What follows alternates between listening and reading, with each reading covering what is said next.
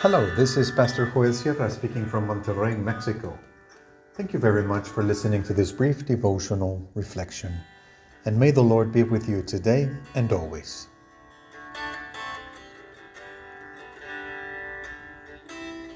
We commit.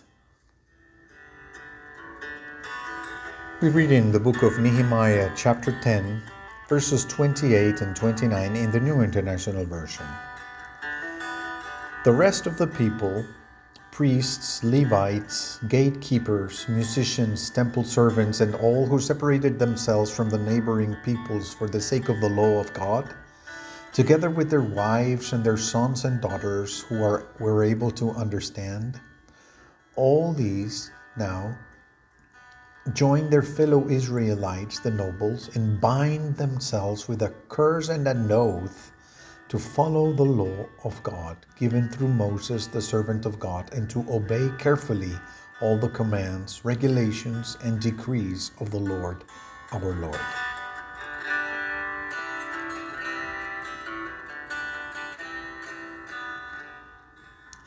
We've already seen that the people rediscovered God's law. There were assemblies in which the Word of God was read and explained. There was also a response from the people. There was confession and repentance, and they held the Feast of Tabernacles. They realized that there was a choice, there was a, a whole lifestyle that they did not know, such as eh, that included debt forgiving, forgiving, and not collecting interests on loans.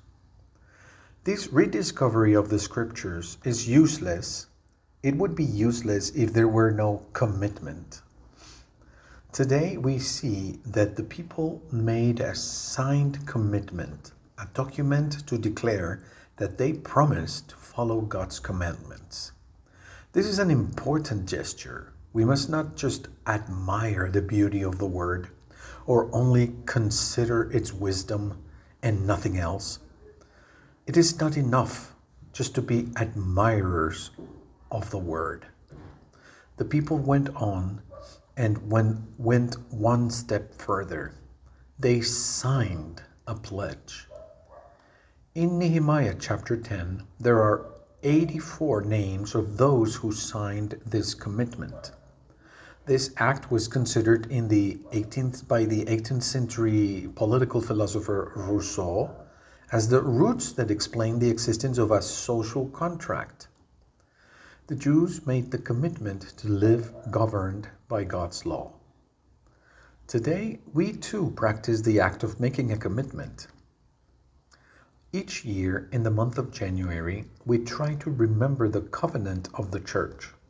We perform the act of signing it as a gesture of commitment to walk together in the Christian faith and to care for one another in mutual shepherding. This is how we understand the church as the group of believers who make a covenant. We are committed to walking together and caring for one another in our relationship with Christ. Commitment is the appropriate response to God's initiative to come and seek us to rescue, to rescue us in Jesus Christ. Let us not remain only as spectators, only as admirers of the Word of God. Let's make the decision today to be part of this great work of God of blessing to His world.